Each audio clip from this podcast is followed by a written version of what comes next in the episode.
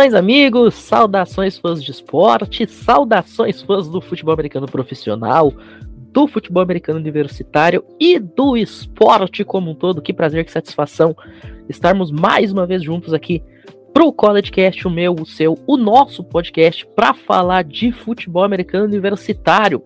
Como vocês já sabem, o único em atividade na língua portuguesa a tratar o futebol americano universitário da forma como ele merece e da forma como ele é.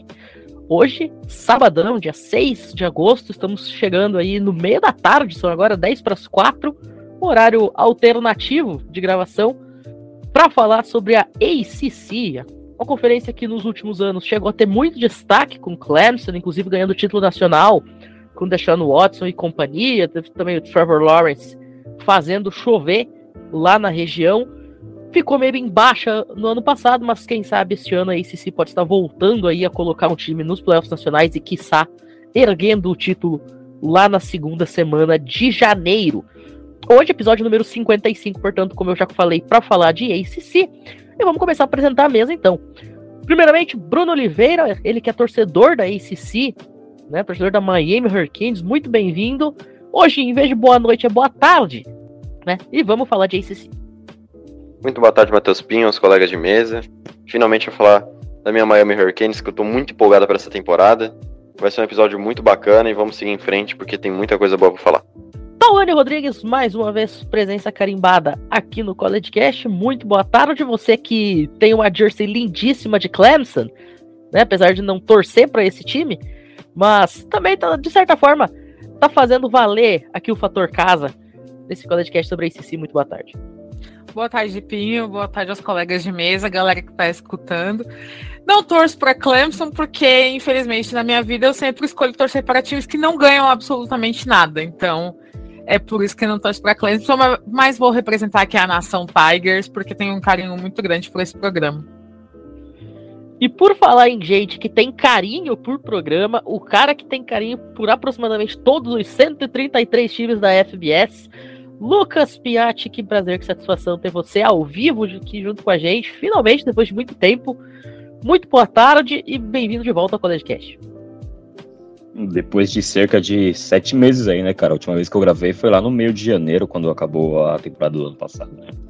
Bom estar de volta ao vivo e quanto tempo, né? Saudações a todos, gente que eu nunca gravei antes aqui, como a Tawane, etc. Que bom, né, estar aqui. Vamos com tudo, porque preview é uma coisa que eu sempre adoro estar presente no momento do esporte, cara. É isso aí. Mais duas pessoas que também estão aqui presentes hoje com a gente para fazer este programa especialista da ACC é o Felipe Michalski e o André Lima. Misha, André, muito boa tarde, muito bem-vindos a essa edição do College Cast e vamos com tudo. É, olá a todos, é, sejam todos bem-vindos à nossa nova edição no, no College Cast. Enfim, vou abordar as equipes aqui de Boston College e Duke.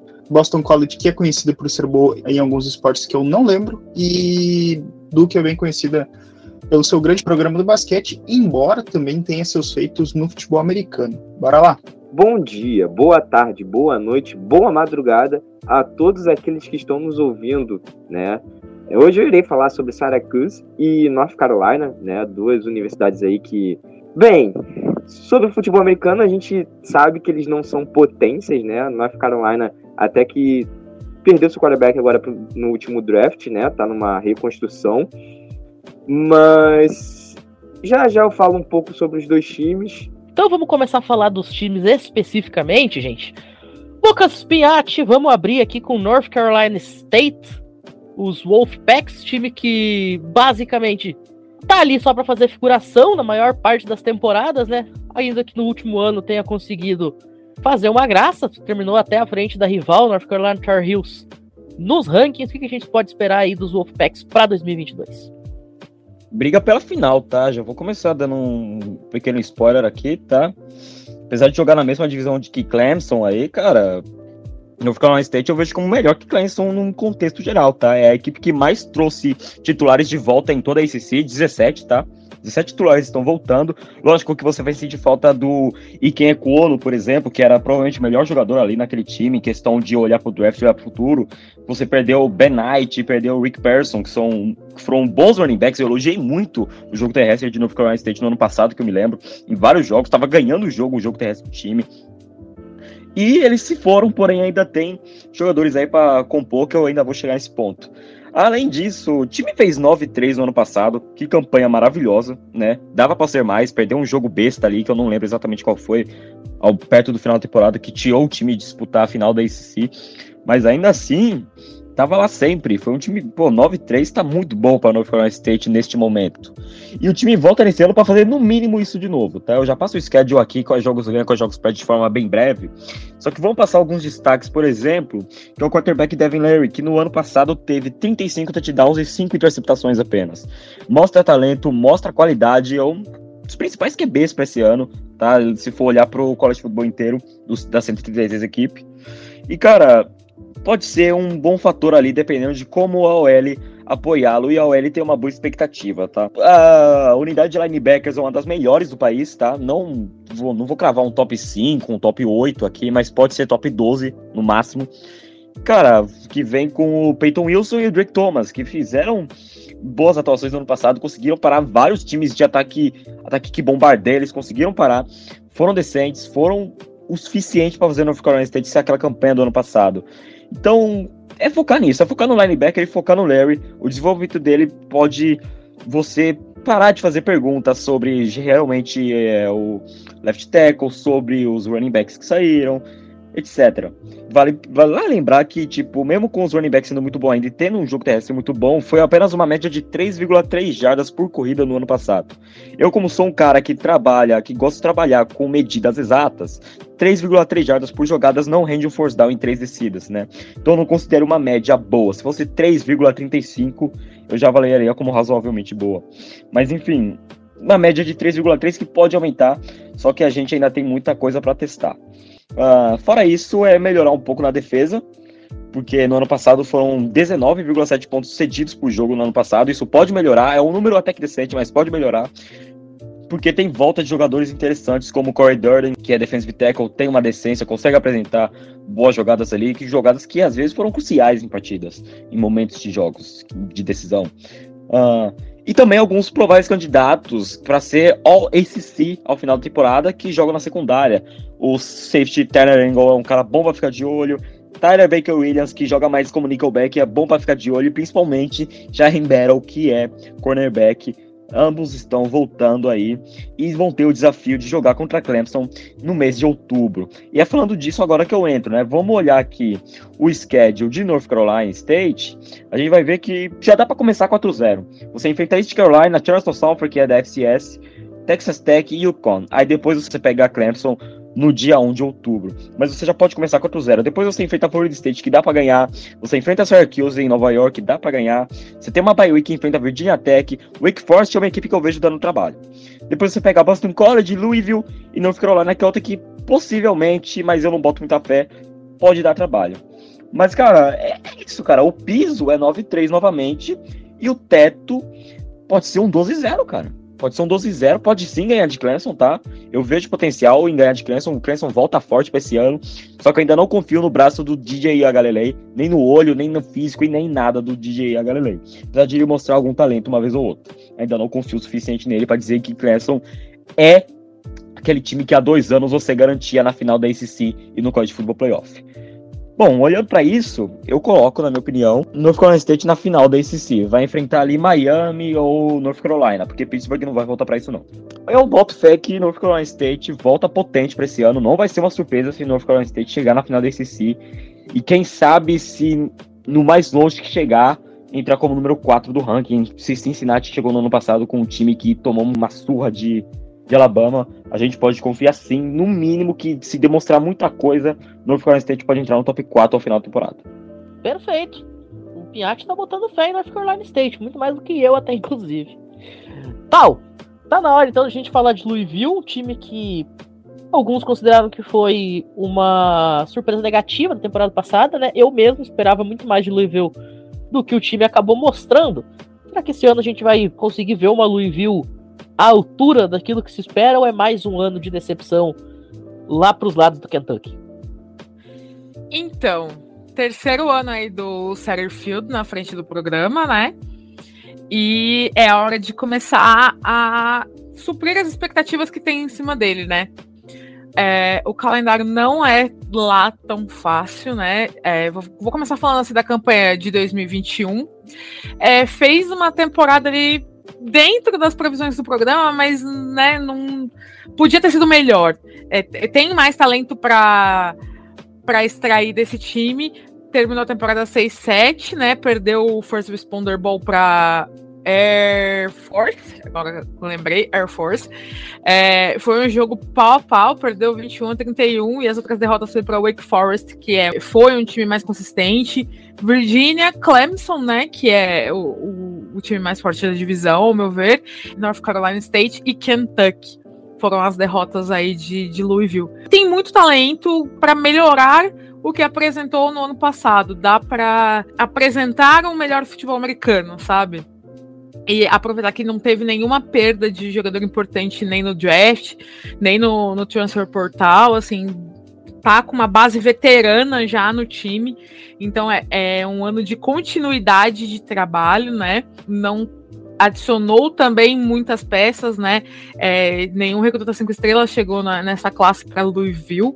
É, foram três, quatro estrelas, que foi o Ed Pupai Williams, o defensive lineman Silas Brown e o Jeremiah Caldwell, que é safety. Foram os três talentos que, que foram adicionados ali e que podem ajudar a Louisville a chegar pelo menos nas expectativas que tem com o programa, né? O calendário em 2022 começa contra Syracuse, que não é um, um jogo difícil, né? É o favorito para o confronto. É, os Cardinals são favoritos para esse confronto. E aí a segunda semana já pega o CF e depois pega Florida State. É uma sequência de dois jogos bem difíceis. É, se eu não me engano, esses dois jogos são fora de casa, inclusive. E eu acho que é aí que a gente vai ver do que é feito né, o time que o Satterfield colocou em campo nessa temporada.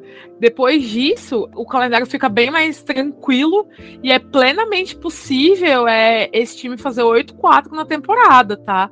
Não seria nada absurdo que superasse aí a temporada passada, fosse melhor. Tem um, um, time, como eu disse, veterano e a continuidade de um trabalho por não ter perdido jogadores como alguns outros times é, do topo da ACC perderam jogadores importantes e pode sim fazer um 8-4 na temporada aí e ser uma temporada melhor do que foi 2021. Vamos ver se bate aí a minha expectativa, né? É, a previsão mais realista que eu vi em algumas análises era seis vitórias, mas estudando a fundo aí um pouco do, do que tem Louisville na mão, eu acho que dá para fazer um 8-4 tranquilo. Olha só, tá, tá confiante também a tal aí do time do, do Louisville. Bom, vou dar seguimento aqui. O Kaique, então, agora vai falar pra gente um pouquinho sobre o Wake Forest, né? Um time que no ano passado chegou a fazer uma campanha muito boa, né? Ficou invicto por muito tempo. E aí, do nada, despencou e acabou até mesmo perdendo o título da conferência de uma forma que talvez ninguém esperasse. E aí, Kaique, o que a gente pode esperar desse time para 2022? Bem, o Wake Forest, os Demon Deacons, eles têm sido uma grata surpresa nos últimos anos dentro da ICC esse ano volta sob o comando do QB Sam Hartman, que discutivelmente é o melhor QB do college. É um QB que está cotado, inclusive, para primeiro dia do draft. Né? O Wake Forest tem surpreendido bastante nas últimas temporadas. O técnico, inclusive, Dave Clawson, ganhou uma extensão contratual bem gorda, inclusive. O Wake Forest tem disputado pau a pau ali o título da ACC. Claro que tem perdido para Clemson, né? Que é a universidade da conferência que tem maior aporte ali, mais midiático e tem melhores jogadores, né? Mas no ano passado ela fez 7-1 na ACC, né? E teve o recorde 11-3. Então, o Wake Forest aí tem pintado aí como grata surpresa nos últimos anos dentro do college football, né? E tem jogos importantes, além dos jogos dentro da divisão, como Clemson, Louisville, North Carolina, vai enfrentar Florida State e Boston College, né, que são universidades ali que tem ali um front seven normalmente pesado e será um grande teste, né? E as expectativas dos Demon Deacons é de ter uma temporada que atinja o recorde ali do programa ali com 11 vitórias, pelo menos um bowl grande, mas a expectativa aí para os próximos anos, inclusive na próxima temporada, é de que possa disputar os playoffs do college football tem um calendário, como já dito, interessantes. Tem ali as equipes dentro da divisão, como Louisville, North Carolina, tem Clemson também, mas enfrenta a Florida State, enfrenta a Army, Boston College, encerra o calendário regular contra a Duke. E não é dos calendários mais difíceis, né? Pega, por exemplo, o VMI, pega Vanderbilt, também Liberty. Então a expectativa ali é de pelo menos 11 vitórias. É, Wake Forest é um grande postulante aos playoffs, se manter o nível que tem mantido nas últimas temporadas. Muito bem. Outro time que também que foi uma decepção na temporada passada foi a Boston College. Né? Um time que se esperava até que fosse brigar pela final da conferência. É, em alguns casos, eu mesmo acreditava que o time fosse brigar até mesmo pelo próprio título da ACC. E aí, Michal, o que, que a gente pode esperar desse time? Bom, a equipe de Boston College é uma equipe que é um programa médio dentro do, do, universo da ACC. É um programa que, assim, até uma descrição que eu encontrei, né? Boston College continua travada na terra do ok. Assim, ok, bem ok. Por exemplo, entre 2013 e 2018, Boston College em cinco das seis temporadas venceu exatamente sete jogos. E no ano passado, por exemplo, Boston College venceu seis jogos, perdeu seis jogos. O time venceu seus quatro primeiros jogos da temporada contra times de fora da conferência, Colgate e o Mass Temple Missouri. Depois perdeu quatro em sequência dentro da ACC, Clemson, North Carolina State, Louisville e Syracuse. Ganhou dois para garantir a vaga na Ball Season, pegou Virginia Tech e Georgia Tech e venceu. E depois perdeu as duas últimas para Florida State Wake Forest. E iria jogar a Ball Season, mas teve seu jogo cancelado contra a East Carolina no, no Military Ball por conta de surto de Covid, né? Até o ano passado nós tivemos alguns jogos cancelados por Covid, bem menos que em 2020, que Boston College também não jogou por conta da Covid. Uh, Para esse ano, o que, que a gente pode dizer a respeito da equipe?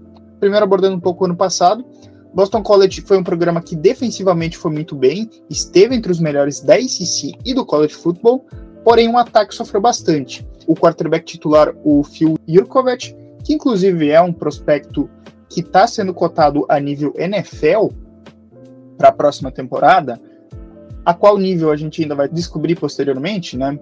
Uh, ele sofreu uma lesão que encerrou a temporada dele e Boston College teve o pior ataque da ACC ano passado, teve apenas uma média de 350 jardas por jogo. O time até conseguiu alguma coisa ali em termos terrestres, mas no jogo aéreo sofreu bastante e principalmente dentro da ACC, assim, que é um programa que sofreu ali em determinadas partidas, por exemplo, fez só 13 pontos contra Clemson, 7 contra North Carolina State, 6 contra Syracuse, tomou 41 a 10 de Wake Forest. Uh, apenas ali o jogo contra Georgia Tech foi uma exceção que o time fez 41, mas nos outros jogos o time sofreu bastante ali. O que, que se espera para 2022 uh, a respeito disso? O Jurkovic está de volta, ele está de volta para essa temporada e tentando ali fazer uma parceria com o Zay Flowers ali, que é um wide receiver bem cotado também da equipe dos Eagles, a tendência é de que o time de Boston College consiga apresentar um ritmo ofensivo. Fica algumas questões a respeito da linha ofensiva, perdeu alguns jogadores, alguns jogadores se transferiram, outros foram para a NFL. O que, que dá para prever em torno da equipe aqui para essa temporada? Vou passar primeiro os jogos aqui. Uh, o time começa a temporada no dia 3 de setembro contra Rutgers em casa, depois pega fora de casa o Virginia Tech, recebe Maine no dia 17 de setembro. Aqui nós temos um cenário em que Rutgers é um jogo ganhável, Virginia Tech é um jogo 50-50, porém é um jogo fora de casa, não se dá para prever muita coisa. Maine é um jogo para vencer. Semana 4 pega a Florida State fora de casa, a depender de como vai estar a Florida State também. Uh, recebe Louisville, que é um jogo que talvez seja um jogo chave ali para definir ball season. Recebe Clemson, tende a ser uma derrota. Uh, Wake Forest fora de casa, depende muito de como vai estar o Wake Forest. Se for o Wake Forest do ano passado, é provável que perca. Pega Yukon fora de casa, tem que vencer. Pega Duke em casa depois, também tem que vencer. North Carolina State fora de casa, um duelo difícil. Uh, nas, na penúltima semana pega o Notre Dame fora de casa, provavelmente vai perder. E na última semana, dia 26 de novembro, pega Syracuse em casa. O que, que dá para esperar mais ou menos disso aqui? Se não ocorrer nada de surpreendente em termos positivos ou negativos, que a equipe for dentro da média ali, dá para prever em torno de 7, 8 vitórias ali. Acho que mais do que isso é muito difícil, né? Uh, vamos ver o que, que Boston College pode fazer. Vai ser a terceira temporada do Jeff Heffley como técnico da equipe. O time trocou de coordenador ofensivo, né? O John McNulty vai ser o coordenador ofensivo novo da equipe esse ano. E, enfim, né? Boston College sofre um pouco no aspecto ofensivo, se conseguir melhorar isso, tende a ser um programa um pouco mais competitivo dentro da ACC, mas longe de brigar por título de divisão. Muito bem. Continuando então essa saga nossa de times que decepcionaram no ano passado, Piatti, Florida State foi mais um deles, chegou a perder um jogo até ridículo para Jacksonville State, podemos colocar dessa forma, né? Com direito à tentativa frustrada de Hail Mary no último lance do jogo. O Mackenzie Milton deu uma ali de Alex Smith, conseguiu voltar a jogar depois de uma lesão duríssima. E aí, o que a gente pode esperar desse 2022 dos Seminoles? Superação do Mackenzie Milton foi uma coisa até que superior ao que o Alex Smith se recuperou em dadas proporções, né? Tanto que a volta do Mackenzie Milton no ano passado foi o que me criou a ilusão de que esse time seria bom o suficiente. E até que era, até que era pelo elenco que tinha, mas foi muita escorregada, foi muita falta de saber o que fazer, muita falta de foco. Enfim, terminou com recorde de 5 e 7. E eu não sei se vai passar muito disso nesse ano, tá? Não chegou na Bowl Season por causa de um jogo no ano passado. E nesse ano chega na Bowl pela bacia das almas, bem dizer, né? Porque não vai passar de 6-6 aquele Florida State. Mas entrando no que é o time hoje, é, o time não está pronto para disputar o título da SC de longe, né? Porém, foi uma evolução em comparação a 2020, né? O ano de 2020 onde Florida State. É, então, a gente já pode olhar que 2022 pode ser um novo salto em relação ao ano de 2021. É, você não vai ter um recorde melhor, você vai ser no máximo 6-6, eu já vou falar o schedule, mas em questão de atuação, mostrar o que tem em campo, o que pode fazer, o que é capaz de fazer, eu acho que o time pode mostrar mais nesse ano, mas não é nada para você se iludir igual eu no ano passado.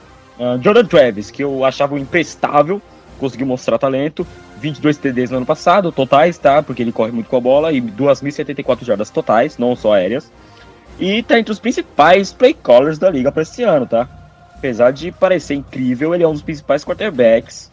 Se você fazer um top 15 ali, entrando em 2022 da Power 5, que logo logo vai ser uma Power 2. Uh, ele está crescendo e pode crescer mais porque tem adições do portal de transferência, né? Micah Pittman, Johnny Wilson, Wright. Se todos eles estiverem saudáveis, eles podem ajudar muito e muito no playbook do time.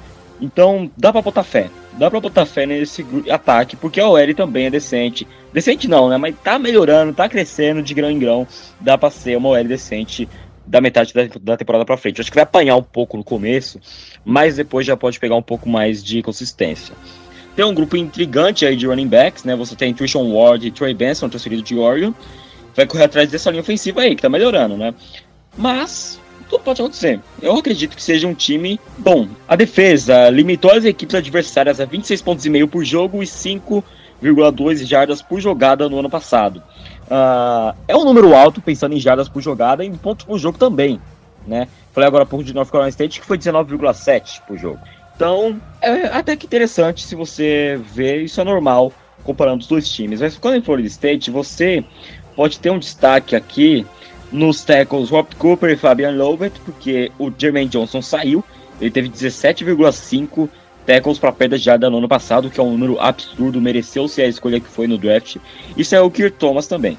Então você tem uma chance aí de ver o destaque nesses dois DLs que podem ser interessantes. Eles têm que aproveitar a oportunidade que vai ter. E outro destaque para prestar atenção na defesa é o cornerback em ascensão, o Marion Cooper. Bom, esse é o time de Florida State, tá? Se for olhar destaque aqui, dá destaque pro Malik McLean também, que já tá lá no time. Uh, o center Maurice Smith, que é sophomore, já mostra um talento. O Tyrene Conor McDonald pode ser um bom jogador, mas não vai passar muito disso aí também, né? Não é lá o melhor time, não é um time que vai entregar uma coisa que você viu quando o James Winston era o quarterback, né? Sendo rápido aqui no, no schedule, por que, que eu falei que é no máximo 6-6? Você começa enfrentando o Kisney, que é da segunda divisão, nem sei de onde é, em casa, você ganha. Você vai para fora jogar contra o LSU, você perde. Você pega Louisville, eu acredito que ganhe. Eu acho que Louisville não, pelo que eu tirei de análise de Louisville recentemente, não creio em que vai ser tanto como a Tawane falou. Pode ser, né? Não vou subestimar ninguém, mas eu subestimo o time mesmo de Louisville. Eu não acho que vai ser tanto também. Então eu acho que Florida State pode ganhar de Louisville fora de casa, tá? Pode ganhar de Boston College, mas aí você pega em sequência Wake Forest, North Carolina State, Clemson, e aí você não bota mais fé depois desses três jogos aí, que certamente vai ser três derrotas seguidas. Georgia Tech, você pode disputar. Miami você perde, Syracuse você perde, Louisiana você ganha e Florida você perde o clássico da força. Você pode ganhar sim de, de Syracuse, mas não passa disso, não passa de um 6-6 esse teto de, de Florida State. Pode chegar num bom pela bacia das almas, mas é foco mais pro futuro mesmo, não é um time de disputa hoje em dia. Que fase do chefe Ociola e do cavalo Renegade, hein? Inclusive, é, para quem tá ouvindo a gente, a foto da, da capa, obviamente, é exatamente essa cena, né? De quando o, o Chief Ociola e o Renegade abrem aí, a, de certa forma, a jornada esportiva lá em Florida State, né? Entra no campo antes dos jogadores com o Warchand tocando. Bom, aparentemente vai ser mais um ano que a grande glória do time de Florida State vai ser essa mesmo, né? Vai ser a pirotecnia pré-jogo, de acordo aí com a previsão do Piat. Dando segmento aqui, o André agora vai falar pra gente um pouquinho sobre a North Carolina Tar Heels, né? O time que eu esperava que se mantivesse dentro do top 15 nacional do ano passado. Eu esperava que o Sam Howell fosse brigar pela primeira escolha geral. E bom, não precisamos nem contar o que aconteceu. E aí, André, será que os Tar Heels finalmente vão colocar os seus calcanhares de fora e ter uma temporada digna do programa de basquete? Né? Porque o programa de futebol americano, convenhamos, que nunca foi lá essas grandes coisas. North Carolina, na última temporada, fez 6-7, né? E na sua conferência foi 3-5 como falei na, na introdução do programa, North Carolina ele perde o Sam Howell no draft e agora está com o trabalho de encontrar um novo quarterback e seguir o seu caminho, né? Trilhar o seu caminho durante a temporada de 2022. E aí tá na disputa entre o Drake Mayo e o Jacob Crystal, né? Que são dois quarterbacks assim que, pelo que eu vi, não são lá muito confiáveis, ainda precisam evoluir bastante, mas é o que North Carolina tem, né? E é o que o, o ataque vai ter que se aguentar com eles. Tar são carregados pelo running back também não muito bom, né? Que é o George Perry, mas assim, boa sorte para North Carolina no, no, no sistema ofensivo. Na defesa, foi um time até que sólido, entre aspas, na, na última temporada. Mas o Cedric Gray, que foi um, um linebacker assim que teve um bom retrospecto, não foi um, um linebacker tão ruim, mas basicamente só tem ele na defesa, né? Ele foi o líder em tackles do, do time. Como falei, o time de North Carolina ele tem muitos problemas, ele termina negativado, né? E tudo indica que também nessa temporada negativa. Não é um time que pelo que eu li, pelo que eu vi e pelas análises gerais, é um time que empolga. Então, sinceramente, eu se fosse torcedor de North Carolina, assim, assistiria essa temporada de futebol americano só para acompanhar o esporte e curtir mesmo, tá? Porque acho muito difícil ir para bowl season ou, sei lá, almejar algo como muitas vitórias de temporada. Muito bem. Kaique, vamos falar agora sobre a Virginia Cavaliers, né, o primo pobre, vamos dizer assim, lá de Virginia Tech. Brandon Armstrong está de volta para liderar o programa em mais uma temporada. E aí, o que a gente pode esperar aí do time de Virginia para 2022? Primeiramente, sobre Virginia, que teve um fim de temporada para esquecer. Foi um fim de temporada deplorável. Foram quatro derrotas seguidas inclusive perdeu o clássico para Virginia Tech, que é um seu principal rival, né, ali das equipes da Virginia. Eles iriam disputar o Fenway Bowl em Boston, mas o jogo foi cancelado devido ao surto de Covid que teve na cidade de Boston. E o técnico, para piorar, decidiu se aposentar. E as expectativas estão em cima do QB, né? Que tem um excelente braço, que é o Brandon Armstrong, que teve a segunda melhor média de jardas passadas, foram mais de 4.400 jardas e 31 TDs anotados, né? Esse ano a ACC Coastal, que é a divisão de Virgínia, ela tá aberta, mas devido ao fim de temporada deplorável que a equipe da Virgínia teve, as expectativas não são das melhores, né? É aguardar para ver é, os melhores jogadores, além do QB, né? Tem o wide receiver Kental Thompson, que a expectativa é que seja um jogador no próximo draft de segundo dia ali, início de segundo dia, e também o linebacker Chico Bennett Jr., né? Que é um linebacker bem móvel, e as expectativas estão em cima desses três jogadores, o QB Brandon Armstrong e o wide receiver Kental Thompson e o linebacker Chico Bennett. A expectativa do calendário de Virgínia não é das melhores. Ela pega um calendário bem salgado, pega Louisville, também pega Miami, North Carolina e Pittsburgh em sequência. Pega também a embalada Coastal Carolina, que é uma universidade que tem surpreendido bastante. E termina o calendário regular contra Virginia Tech, que é o seu arquirrival. E ultimamente tem sido um time mais regular e melhor do que Virgínia. Então tem um calendário complicado e a expectativa de Virgínia é que consiga no máximo ali 6, 7 vitórias. Muito bem.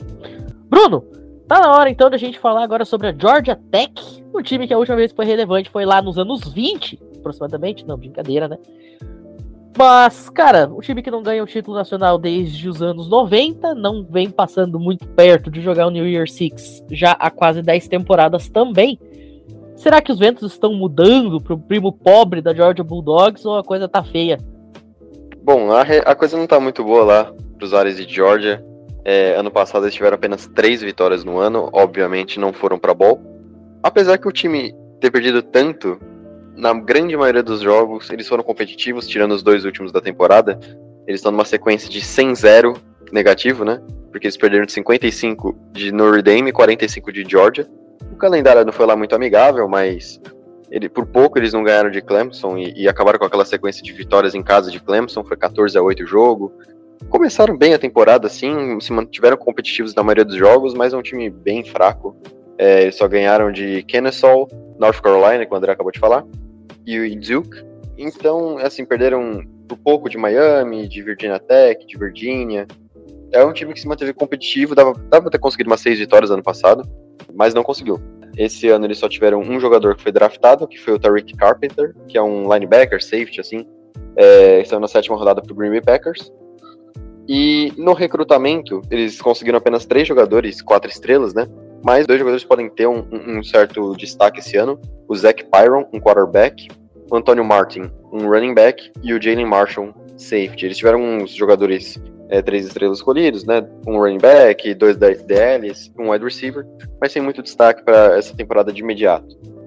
No Transfer Portal, eles tiveram alguns destaques, né? Pegaram o Dylan McDuffie, o running back de Buffalo, é, conseguiram o Eric Reed, cornerback de Auburn, também conseguiram o Kenny Bennett, cornerback de Maryland, e para mim o principal destaque pode ter é, um impacto nessa temporada, Christian Bocarter, o Ed que veio lá de UCLA perderam alguns jogadores, um running back, o James Griffin, Wesley Walker, safety, mas no geral não teve muito impacto é, fora do, de campo, Georgia Tech, nem no transfer portal, nem no recrutamento. É, no depth chart, você tem o Léo Blackburn, para mim é o principal wide receiver da equipe, né, que vem de é, redshirt é, freshman, um jogador que pode ter seu destaque essa temporada, e o running back Dante Smith, que pode ajudar aí, junto com o Dylan McDuffie, que acabou de vir do Transfer Portal, para conseguir ter um, um, uma melhora no jogo corrido da equipe.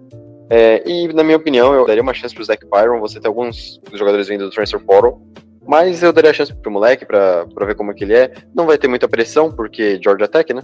Então eu, eu acharia interessante você dar uma chance para ver se ele consegue se encaixar no esquema da equipe. A defesa é uma defesa mediana, é, e olhando para o calendário aqui, eu não vejo uma coisa muito boa para a equipe de Georgia Tech e Yellow Jackets. Eu vejo eles ganhando dois ou três jogos essa temporada, tem um calendário complicado. Eu acho que eles conseguem vencer Western Carolina e Duke de novo. Eles pegam Clemson, Ole Miss, UCF, Pittsburgh. É, você tem Virginia, que é um jogo que dá para vencer, mas também tem Virginia Tech, Miami, enfim, Georgia de novo. Então é um calendário muito difícil, uma equipe muito fraca. Acredito que vai ser uma equipe menos competitiva que foi ano passado. Por isso, duas ou três vitórias no máximo para os Yellow Jackets mais um ano sem ir a, a Bowls. Que fase do ex-time do John Heisman, hein? Que beleza. Bom, dando seguimento aqui então, vamos passar para frente e agora Lucas Piatti, é hora de falar daquele time que tem aquela música O que esperar, além de Enter Sandman a cada jogo em casa.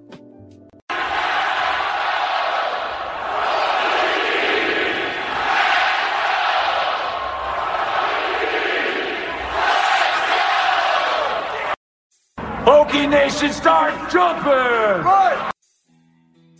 Cara, é chato falar de um time que você não tem nada pra falar, né? Eu tenho, no mínimo, pelo menos, quase nada pra falar de Virginia Tech aqui, né? Mas, assim, é um time que a gente não pode esperar tanta coisa. Tem um cara que tá sendo head coach pela primeira vez na vida, vai trabalhar como head coach pela primeira vez na vida, que é o Brent Pry. Ele trabalhou de 2010 para ele trabalha como alguma coisa de coach relativo a coach desde 92, quando ele começou lá em Buffalo.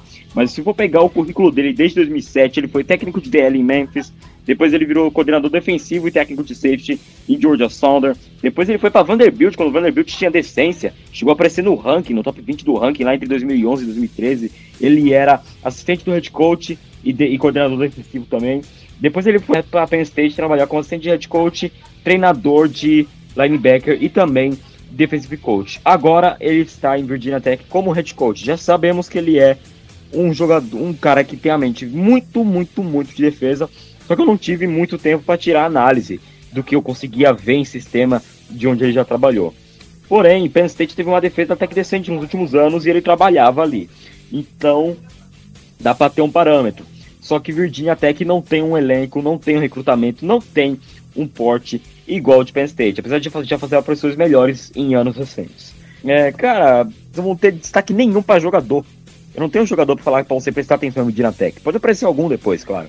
Mas no momento eu não sei de nenhum para dar destaque aqui pelo que eu tirei de análise. Então, vamos ler isso aqui, né? O, basicamente o relatório que eu escrevi. Ele teve uma das principais defesas em Penn State, né, na Big Ten, quando ele tava lá o Brent Pry. Mas Virginia Tech não é nada, né? Virginia Tech tomou 25,3 pontos por jogo no ano passado. Permitiu 5,9 jardas por jogada no ano passado. Apenas 16 sacks no ano passado. Então, você não consegue falar muita coisa. Só que você tem ali, vai, o Dex Holyfield, que é um linebacker decente, você tem um jogador da secundária, esqueci qual posição exata ele joga, o Jamal Conner, então você tem um jogador ou outro ali interessante. Você tem um jogador transferido de South Carolina, que é o Jason Brown, né? E, de, e o Grant Wells, que veio de Marshall, estou disputando ali para ver quem vai ser o melhor wide receiver, mas, cara, nada demais, sabe? Nada demais aí. Talvez a força do time esteja no que eu vou falar aqui. No backfield liderado por Malak Thomas e Jane Holson. Só que outra coisa que eu, sei lá, sabe, Virginia Tech pra mim, aí se tem o quê? 14 times, eu acho que Virginia Tech é 9 para baixo. Não é nenhum time que você vai olhar como destaque ali, sabe? Então, tipo, olhando aqui o schedule, cara, Beleza, você começa jogando contra o Dominion fora de casa, lá em Virgínia mesmo, né? Que é de novo Norfolk, é o Dominion. Depois você pega a Boston College, que para mim é horrível também, mas perde para Boston College. Pega o Wofford, que é da FCS, e ganha. Depois você pega uma sequência maravilhosa aqui com West Virginia, North Carolina, Pittsburgh Miami. Você não vai ganhar nenhum desses jogos aqui. Você pode se esforçar contra West Virginia pelo jogo que você em casa. Mas fora isso, cara, eu não vejo mais nada. Depois você pega também North Carolina State, depois de Miami. Isso é uma sequência de cinco jogos aí complicadíssimos, né? Você pega Georgia Tech, depois você pega Duke, Liberty e Virginia. Duke, Liberty e Virginia e até Georgia Tech dá pra puxar a vitória. Eu confio nisso um pouquinho, porque Liberty não tem mais o Malik Willis, que era a força do time. Virginia Cavaliers, você falou que era o, é o primo pobre de Virginia Tech, é o primo gêmeo, tá? Porque tem nada demais nenhum dos dois times. É isso, cara. Então, o piso é 3,9 para Virginia Tech e o teto é 5,7. Não passa disso. Eu acho incrível que eu elogio a generosidade dos outros aí. Vem o Pinhate chuta o balde com os 10 dedos, né? Nem com 5, é, é, com os dois pés a chutada de balde dele pra falar mal dos times. Bom, dando seguimento aqui então, gente. Brunão, vamos falar aqui sobre a sua Miami Hurricanes. E aí, o que esperar do time do Tyler Van Dyke, que não é o jogador do Liverpool, para esse ano de 2022 e empolgou com o Mário Cristóvão? Cara, antes de eu começar, eu só queria fazer um meia-culpa aqui, que eu esqueci de falar que o Jamir Gibbs, o running back de Georgia Tech, foi para Alabama, né? Foi um dos maiores notícias do Transfer Portal, então vai ser uma perda muito grande, porque a única coisa decente que Georgia Tech tinha. Bom, mas vamos falar da minha maravilhosa Miami Hurricanes. Sim, eu estou cristobolizado, como descobriu. simplesmente Miami Hurricanes que agora vai com tudo pro futuro. Né, só tivemos uma perda pro draft, foi o Jonathan Ford, defensive tackle, que foi pro Packers também, né? Packers gosta de escolher o único jogador de uma universidade, assim como o Tarek Carpenter, de Georgia Tech.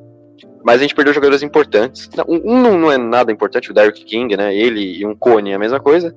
É, o Cone faz menos besteira, mas ele foi pro Patriots como undrafted.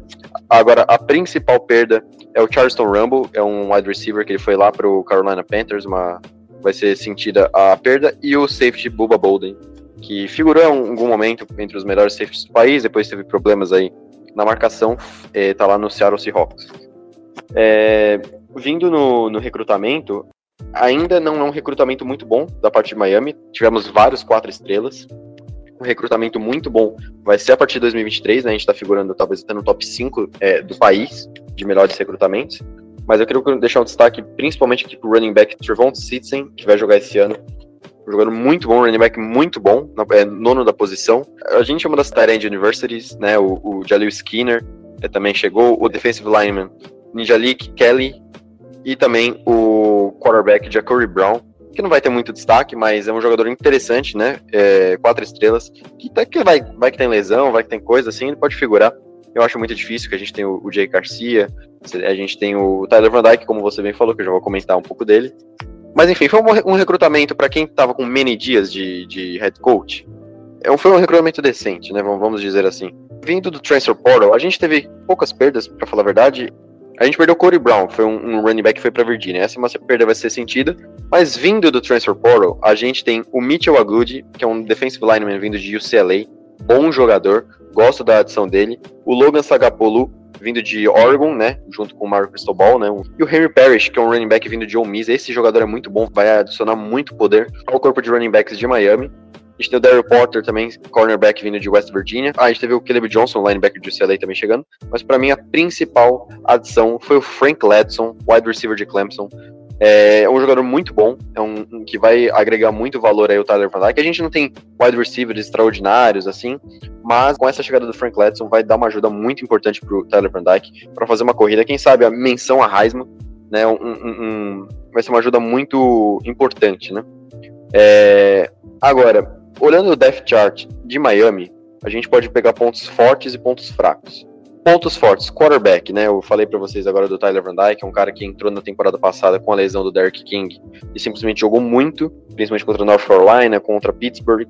Então foi um, um cara que caiu com uma luva na equipe.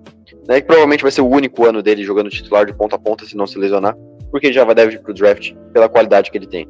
É, o Jake Garcia é o, é o banco dele, e o, o Jackery Brown, que eu acabei de falar, são os jogadores. Agora a gente tem um comitê de running backs muito bom: o Jalen Knighton, o Henry Parrish, o Donald Channing, o Thaddeus Franklin e o Trevon Citizen. Eu acho que o Trevon Citizen é um, um, cara que vai receber muitos toques. Salvas as devidas proporções, é um Treveo Henderson 2.0, sabe? Um cara que vai vir do, do recrutamento direto e vai jogar bastante. É aquela esperança, né, no, no dual threat que o Treveo Henderson deu para o High State ano passado. Wide receivers, eu falei para vocês que a gente não tem muitos bons wide receivers, mas assim, o Frank Ledson vai ser o principal cara. E olho no Keishon Smith também, um sophomore, é um cara importante. Mas é o que eu falei, uma das Tyrants Universities não tem jeito. Will Mallory, Redshirt Senior, um cara que tá batendo recordes atrás de recordes de, de jardas pela Universidade de Miami. Sempre bom ter ele jogando junto do Elijah Arroyo, também um outro Tyrant muito bom. E agora, a gente tem nas duas pontas da, da linha ofensiva dois grandes jogadores. O Zion Nelson Jr. é um cara que vai pro draft com certeza, possível primeira rodada ano que vem. Sensacional. E o John Campbell Jr., Redshirt Jr., que o Cristobal falou que ele é um dos melhores jogadores até do país, de tanto que evolução que ele tem. Então, olho nele para essa temporada. Na parte defensiva, é, olho principalmente no Leonard Taylor e no James Williams. Leonard Taylor, defensive tackle, e o James Williams, safety, os dois é, são sophomore, vieram da classe passada, não tiveram muito tempo é, para se desenvolver, mas esse ano eles já vão entrar para subir é, muito no quesito talento, né? Porque eles vão ter mais chance de jogo, eles vão dar aquele subir aquele degrau importante que você sempre precisa dar. Então, muito olho neles, assim como o Mitchell Agud, que eu acho que é o, transfer que vai vir com muito potencial para elevar essa pressão no quarterback adversário. Agora, falando do, da temporada passada, rapidinho, né, que foi o começo foi com o, o Dark King, E depois terminamos com o Tyler Van Dyke. O primeiro jogo foi contra a Alabama, né? Que a gente começou com 14 no ranking. A partir dali foi só ladeira abaixo. A gente quase perdeu de Appalachian State. Depois perdemos, tomamos uma surra de Michigan State em casa. Aí ganhamos de 69 a 0 de Central Connecticut e tivemos duas derrotas seguidas, que foi muito, muito interessante, assim, pro, pro futuro da temporada. A gente perdeu para Virginia 30 a 28, e aí foi o jogo que o Derrick King se machucou. No jogo seguinte, foi o, a entrada do Tyler Van Dyke contra a North Carolina, que por pouco a gente não conseguiu é, a vitória. Teve uma interceptação, não culpa do Van Dyke, foi um drop do wide receiver, a gente perdeu de 45 a 42. Depois, uma sequência de vitórias muito importante contra o North Carolina State, 31 a 30. Pittsburgh, que foi um jogo maluco, ganhamos do Kenny Pickett e do Jordan Edson, 38 a 34 em Pittsburgh. Ganhamos de Georgia Tech 33 a 30, perdemos de Florida State 31 a 28, mas acabamos a temporada bem contra a Virginia Tech e contra a Duke, umas boas vitórias. E a gente acabou não tendo o Sunball porque foi cancelado contra o Washington State por conta do Covid. Terminamos com sete vitórias ano passado, né, que é bem abaixo do que o, o elenco pode entregar. Essa temporada eu tô bem confiante. A gente pega Bethune Cookman, que é uma vitória garantida. Texas A&M, que é um jogo muito difícil. Middle Tennessee tranquilo. North Carolina dá pra vencer. É Virginia Tech tranquilo. Duke tranquilo. Virginia tranquilo. Florida State é um clássico, mas dá pra vencer. Georgia Tech tranquilo. E os dois últimos jogos que vão definir o futuro da temporada: Clemson, fora de casa, e Pittsburgh em casa. Pittsburgh eu acredito que a gente vença, mesmo com quem nos Loves, que eu acho um bom quarterback.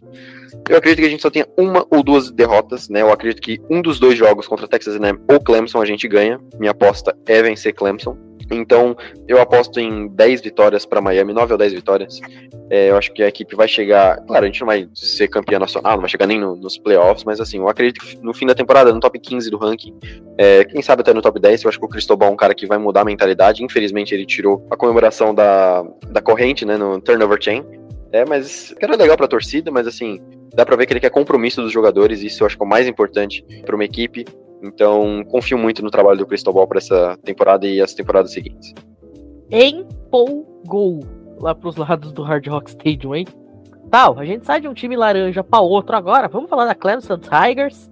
Abraço para Carol, inclusive, que participou aqui do Origens sobre Clemson e tava contando pra gente que um moleque que ela foi babar no tempo que ela estudou lá em Clemson. Hoje é Tyrande do time, vai ser freshman nessa temporada.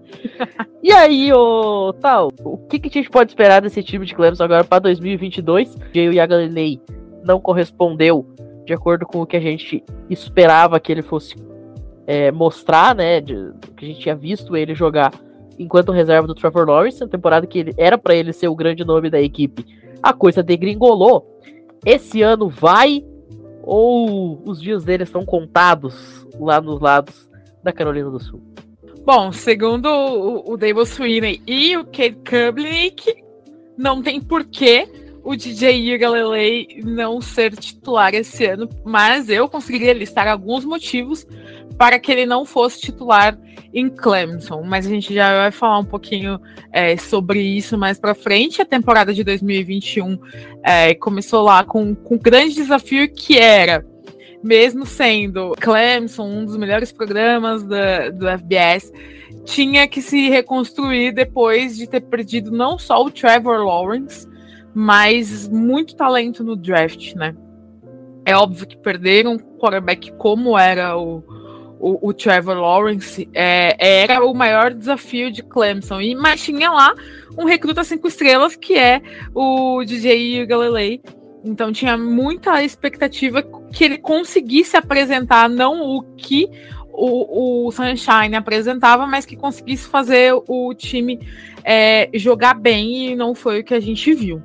A, a, dificuldade foi tão grande que assim Clemson não chegou no, no Championship Game da ACC e nem no College Football Playoff pela primeira vez desde 2014. Ganhou o Cheez Ball, né, em cima de Iowa State, mas mesmo assim, para um programa como Clemson, é, foi pouco. É, a temporada do DJ Galilei, para resumir, foi: ele não convenceu. É isso. Ele veio com hype de ser recruta cinco estrelas, que ia substituir bem o Trevor Lawrence quando é, o Sunshine fosse para a NFL e ele não mostrou força no braço, ele não mostrou boa leitura de jogo, de progressões, ele não mostrou nada, na verdade. E aí fica essa incógnita aí, né, nessa, nessa posição. É, e aí, das perdas do time, além do que já tinha perdido no draft de 2021, né? Encabeçado pelo Trevor Lawrence, em 2022 perdeu o Andrew Buff Jr., cornerback que foi para os Vikings, era um dos destaques da classe de corner. O linebacker Baylor Spector, que foi para os Bills, e o Justin Ross, né? Mas o Justin Ross já não tinha jogado em 2021, né? Ele teve uma grave lesão de fusão espinhal na coluna, então ele não jogou em 2021, mas era assim, um dos alvos favoritos do, do Lawrence durante muito tempo. Tinha ali uma boa produção dentro do ataque de Clemson. E foram as maiores perdas do time. E aí fez a décima classe de recrutamento do college, né? Foram dois recrutas cinco estrelas, o cornerback Jaden Lucas, é, ele veio de uma high school pequena até, que pode ser aí é, o substituto do Andrew Booth Jr. E aí veio um quarterback uh, de Westlake High School, o Kate Klubnik. Ele é um recruta cinco estrelas, um cara que tem um hype muito grande. É, no, nos treinos mostrou coisas melhores que o DJ Galilei. E existe uma expectativa para saber se ele vai ser ou não o titular de Clemson. É, a gente está vendo nas entrevistas tanto dele quanto do Sweeney que ah, tem tudo para ser o DJ, é, vamos seguir com o DJ, mas a gente sabe que não é bem assim é, que funciona, né? O calendário de Clemson pode ajudar o Galilei se ele começar, né? Se ele for o starter mesmo, porque o jogo mais difícil vai ser só lá na semana 7, justamente contra a Flórida. O time de Flórida ainda não tá pronto, também precisa se ajustar, ajustar com o quarterback. É um calendário, em tese, mais fácil né, para Clemson, o que pode ajudar o Galilei. Eu não acredito que ele vá ser titular. Eu acho que ele pode até ser o starter, mas eu acho que ele acaba perdendo a posição para o Klubnik é, logo no começo da temporada, né? Porque é uma diferença bem grande, apesar de ter visto pouco do Kate Klubnik em treino e só dele no college, mas a gente já viu o suficiente do Hugh Galilei para entender que ele não é um cara que vai levar Clemson a disputar o College Football Playoff novamente. Além disso, eu queria só fazer aqui uma bold prediction, que não é tão bold assim. Ele vai estar no, no, portal de transferências no final da temporada, porque ele não vai ter mais espaço em Clemson. O calendário tem jogos contra o Wake Forest e Notre Dame, que também podem dar uma complicada na, na vida dos Tigers. E a minha previsão é que eles vençam a, a conferência, que eles voltem a vencer a conferência aí 10-2, no mínimo, pro, pro time do, do Devil Sweeney para os Tigers. Isso com tudo dando certo e o Klubnik sendo titular aí no lugar do Hugh Galilei.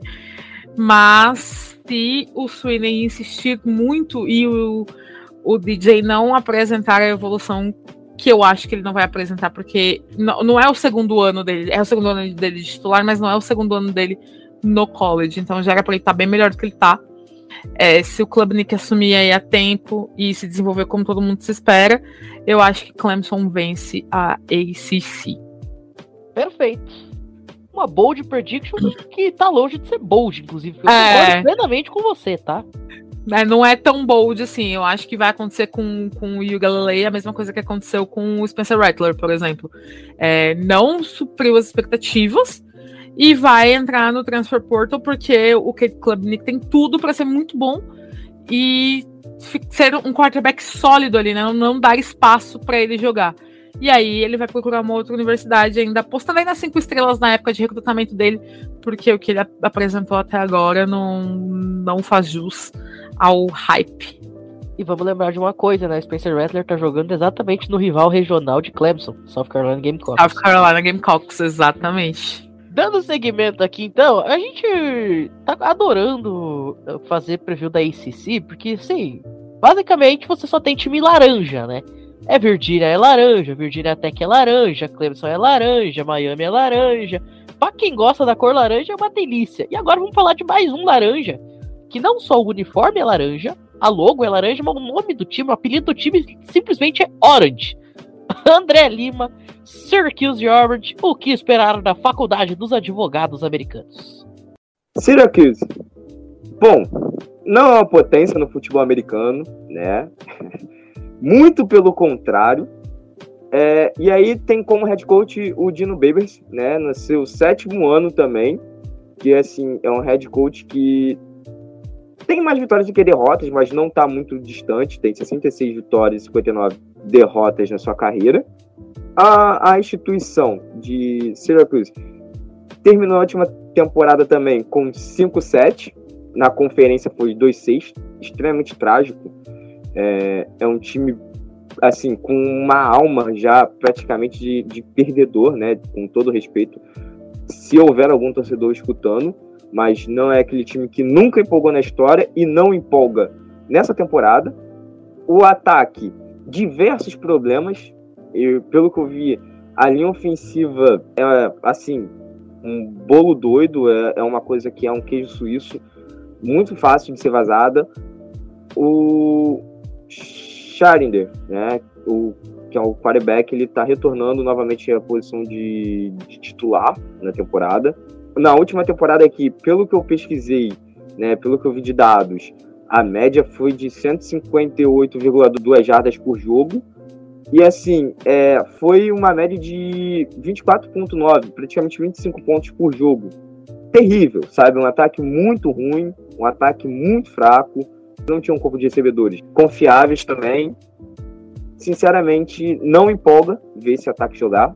Eu, como amo defesa, dei uma olhada na defesa e é um sistema que, particularmente, eu gosto, que é a, eles jogam na Nickel 335, com Tony White como o DC, né, coordenador defensivo, defensive coach. Não é uma defesa que me chama atenção para eu parar e analisar, porque ela joga nesse sistema, mas existem muitos buracos, não faz uma pressão muito forte. Os cornerbacks são fisicamente fracos, eles são rápidos até, mas são fisicamente fracos. E, e peca muito na, na marcação, tanto homem a homem quanto em zona. Outro ponto que eu também achei assim, que o time pecou bastante, eram em algumas chamadas que eu assisti, né? Não assisti todos os jogos, mas os tapes que eu assisti, alguns momentos eram chamadas meio estranhas. E, e, e aí vem um ponto que, assim, para eu não criticar tudo, né? Tem um jogador que me chamou muita atenção, que foi o DT Terry Lockett, né? Ele até que é um defensive tackle bom, ele é, é rápido e agressivo, né? Ele tem um bom rush, ele sabe esgrimar bem, sabe utilizar o jogo de mãos bem, mas assim, parece que só tem ele, né? No time. Tem o, a volta, né? Do, do linebacker, Michael Jones, né? Mas ele vem de uma, uma temporada não muito boa quando ele jogou, né? Então não, não me empolga também quem deve segurar realmente, como sempre, é a defesa. Né? A defesa que deve levar um pouco esse time à frente, mas eu não criaria muitas expectativas em relação a esse time de Syracuse, como ninguém deve estar criando realmente. E é um time que vem novamente para mais uma temporada só para o telespectador e torcedor assistir o futebol americano e curtir né, um dia de futebol americano como qualquer um outro mas sem esperar grandes expectativas ou o time jogar na Bowl Season. Misha, tá na hora então de a gente falar da Duke Devils, o time que basicamente só serviu para dar pro mundo a lenda Daniel Jones, né? Time que não faz rigorosamente nada a não ser perder, perder, perder e perder de novo. Será que esse ano finalmente é a grande virada dos Devils ou ainda não? sobre Duke, Duke possivelmente hoje é o pior time da, da ACC. Ah, me desculpe pelo, pela introdução pessimista a respeito de Duke. Uh, vamos falar a respeito um pouco do histórico recente né, da equipe de Duke. Duke que, embora seja um programa tradicional no basquete, ele tem um pouco de história no futebol americano. Assim. Uh, vale lembrar, até para o pessoal que acompanha futebol americano universitário há não tanto tempo, do que venceu a sua divisão em 2013 e jogou a final da ACC naquele ano contra a Florida State, naquele ano que Florida State foi campeão nacional. Isso foi com o técnico David Cutcliffe, que é muito conhecido no universo do college football por ter sido o treinador de quarterbacks de Tennessee na época do Peyton Manning e ele foi coordenador ofensivo de Ole Miss na época do Eli Manning. Pulando agora para 2022, nós temos o seguinte cenário, né? Uh, esses últimos anos para Duke foram anos já meio fim de festa ali do, do Cutcliffe treinando a equipe de Duke. E ano passado foi, enfim, o fim definitivo da história dele como técnico nos Blue Devils. Foram apenas três vitórias e nove derrotas, uh, nenhuma vitória dentro da conferência e uma derrota até vexatória para a equipe de Charlotte, uh, que é da Conference USA, um programa até bem pequeno. O time tomou upset na semana 1. Depois disso, até reagiu, venceu North Carolina, A&T, Northwestern e Kansas. Tudo bem que Kansas não é uma grande vitória, mas enfim. Depois pegou seus adversários de conferência, perdeu todos os oito, tomou 62 pontos de Louisville, 54 de Pittsburgh, 47 de Miami, tomou 48 a 0 de Virgínia. E isso foi então a última temporada do Cutcliffe como técnico de Duke. O novo técnico dos Blue Devils em 2022 é o Mike Elko, que era coordenador defensivo de Texas A&M. E por que que ele vai ser o técnico dos, de Duke em 2022? Eu vou explicar agora. Duke teve a pior defesa geral da primeira divisão em 2021. O time tomou uma média de 40 pontos por jogo, mais de 500 jardas por partida. O ataque até que não foi tão mal, que até é uma força né, dos times do Cutcliffe, mas a defesa foi muito mal e, enfim, Duke não conseguiu competir a respeito disso, né? Tomou muito, muitos pontos, tomou 32 passes para touchdown, interceptou apenas 8, uh, números bastante ruins. O que, que tende a ser 2022 para Duke? Tende a ser um ano de reconstrução e tende a ser uma reconstrução difícil, porque muitos jogadores uh, com a saída do Cutcliffe, eles, eles pediram transferência. O time vai sofrer até, não é nem, nem somente a respeito da questão técnica, vai sofrer no ponto de vista físico. É uma linha ofensiva que perdeu vários jogadores, tende a ser que Duque tenha uma, um ataque que sofra muito ali para conseguir construir suas jogadas, que a ofensiva não vai conseguir proteger muito. A equipe perdeu seus dois principais running backs. O Jordan Waters tende a ser o running back principal. E, enfim, o quarterback provavelmente vai ser o Riley Leonard, uh, pelo que estão dizendo aqui. Ele, enfim, teve alguns números ano passado, mas não era o titular, né? Bom, o calendário de Duke em 2022 é esse aqui time no dia 2 de setembro recebe Temple em casa, depois pega na semana seguinte Northwestern fora de casa, uh, depois recebe North Carolina A&T de novo em casa pelo segundo ano seguido. No dia 24 de setembro visita Kansas, e aí começa o calendário dentro da ACC, pega Virginia em casa, Georgia Tech fora, North Carolina em casa, Miami e Boston College fora, Virginia Tech em casa, Pittsburgh fora de casa e termina a temporada regular pegando o Wake Forest em casa. O que, que dá para apontar aqui de possíveis vitórias? Na semana 1 contra Tempo, tende a ser uma vitória. Tempo até é um programa razoável dentro do Grupo of Five hoje em dia, mas enfim, né? Do que tem condições de vencer em condições normais. Northwestern fora de casa tende a ser uma derrota, porque Northwestern tende a ser uma equipe um pouco melhor que o ano passado. Northwestern foi muito mal. North Carolina A&T tem que vencer. Kansas fora de casa em outras épocas seria um jogo para vencer, mas Kansas já está um, num ponto um pouquinho mais avançado de reconstrução. Pode ser que consiga vencer essa partida. E os jogos dentro da ACC, sinceramente, eu acho que perde todas. Eu não gostaria de ser pessimista, do que é um programa legal, mas, assim, sendo bem sincerão, assim, do que não tem time para vencer nenhum, que vai entrar com uma zerão contra todos. E, para sorte de Duke, não vai pegar Clemson ainda, né? Porque enfim, mas vai pegar Pittsburgh Wake Forest, que tendem a ser as outras duas candidatas ali a título de conferência ainda. Eu palpitaria uma campanha com duas vitórias e dez derrotas, compatível com o nível de recuperação que Duke vai precisar. E com que Duke vai ter, assim, tipo, pode ser que vença algum jogo ali que talvez seja uma surpresa, pode ser que vença Northwestern, pode ser que vença Kansas, mas eu acho que hoje não é favorita vencer essas partidas, não. Muito bem. E agora, Brunão, para fechar, a gente deixou o melhor pro final, literalmente, né? O último campeão da conferência, sendo o último time citado nessa preview ACC, Pitch Panthers, Bruno Oliveira. Bom, vamos lá, né? Óbvio que a gente vai ter que falar dos jogadores draftados, né? Eles perderam o Kenny Pickett, quarterback que foi para Pittsburgh Steelers, e o cornerback Damari Mathis, que foi para o Denver Broncos, e ainda perderam o Jordan Edson, no transfer portal que foi para USC além do Kenos Loves chegando, e o Konata Manfield, wide receiver, e o Ken Bright, linebacker, que foi para o Washington. Então, poucas coisas no transfer portal, mas muito importantes, né? A saída do Jordan Edson vai ser muito sentido, ele era cinco estrelas. Mas chegou o Kenos Loves é, para tentar suprir um pouquinho a ausência do Kenny Pickett, né? Do recrutamento, só tem um jogador quatro estrelas vindo, que é o Ryan Bayer, offensive tackle, é, vindo de Ohio. É o jogador 31 na posição e é um jogador que pode ajudar a proteção do Kenos Loves, mas eu acredito que não nesse ano. No depth chart, você tem além dos Loves, o Jared Wayne, que é um wide receiver senior, e o Jalen Bradley, uma dupla de, de wide receivers ok. Né, você tem o Israel Abanikanda, running back, o Rodney Hammonds, que são jogadores também ok, né?